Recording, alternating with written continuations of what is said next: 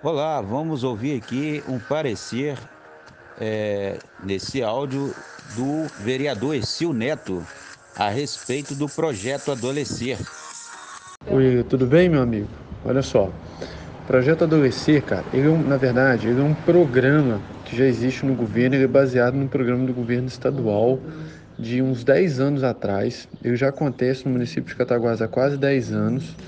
É, ele é um programa cujo objetivo é prevenir o uso de drogas, gravidez precoce com uma linguagem para os jovens e prevenir abuso sexual infantil, é, no caso das crianças, com uma linguagem totalmente diferente e apropriada. O projeto ele não tem nada de ideologia de gênero, é um projeto que já vem a vários governos municipais, né, é modelo no estado inteiro.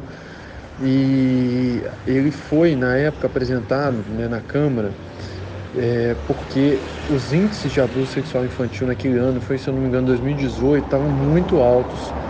E os professores, segundo até a delegada é, da, da época, informou para gente, que a maior parte dos casos onde se descobre abusos de crianças são nas escolas, são os próprios professores que identificam esses casos. Ela levou um dado que chegava a quase 70%. Então, houve uma necessidade de fortalecer o programa e por isso que ele entrou em discussão, sabe?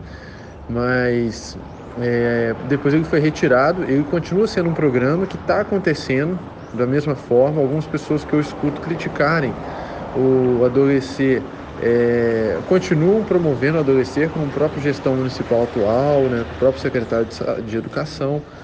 Então, assim, é um programa que é, todo mundo sabe da eficácia dele, sabe? Ajuda muito nessas prevenções. Olá, vamos ouvir aqui um parecer é, nesse áudio do vereador Exil Neto a respeito do projeto Adolescer.